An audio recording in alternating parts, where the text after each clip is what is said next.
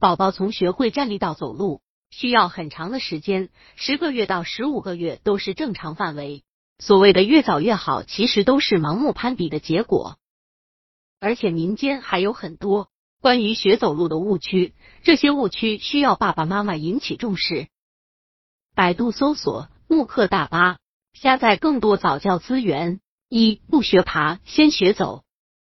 爬行其实是宝宝动作发展的重要一步，因为爬行需要手眼脚三方面的协调配合，还要大脑的支配，所以爬行对宝宝大脑发育是非常有好处的。千万别因为怕脏或者想要宝宝早点学会走路而放弃爬行，而应该创造更多的空间和条件让宝宝进行爬行。二怕宝宝摔跤，用学步带拎着走。很多爸爸妈妈都觉得学步带非常方便，可以随时随地拎着宝宝走路，还不会让宝宝摔倒，同时也比较节省力气。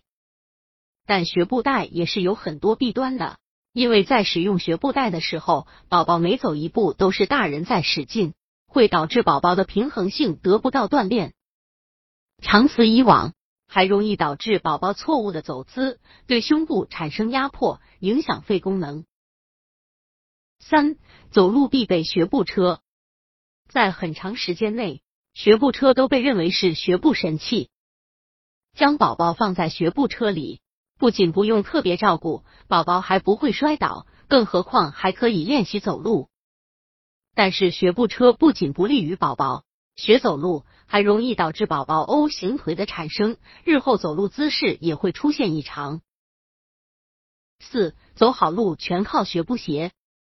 只有在宝宝学会走路之后，才是学步鞋登场的时候。而在学习走路的时候，光脚才是最好的选择。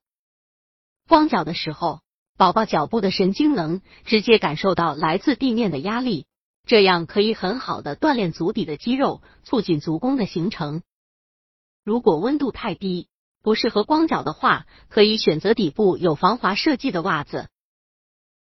宝宝学走路。是一个水到渠成的过程，是一个长期练习的结果。作为爸爸妈妈要做的真的不多，看着宝宝用自己的努力慢慢站起来，摇摇晃晃的走向你，你张开怀抱接住他。从那一刻起，本能就会指引着宝宝一步步走得更稳定、更坚实。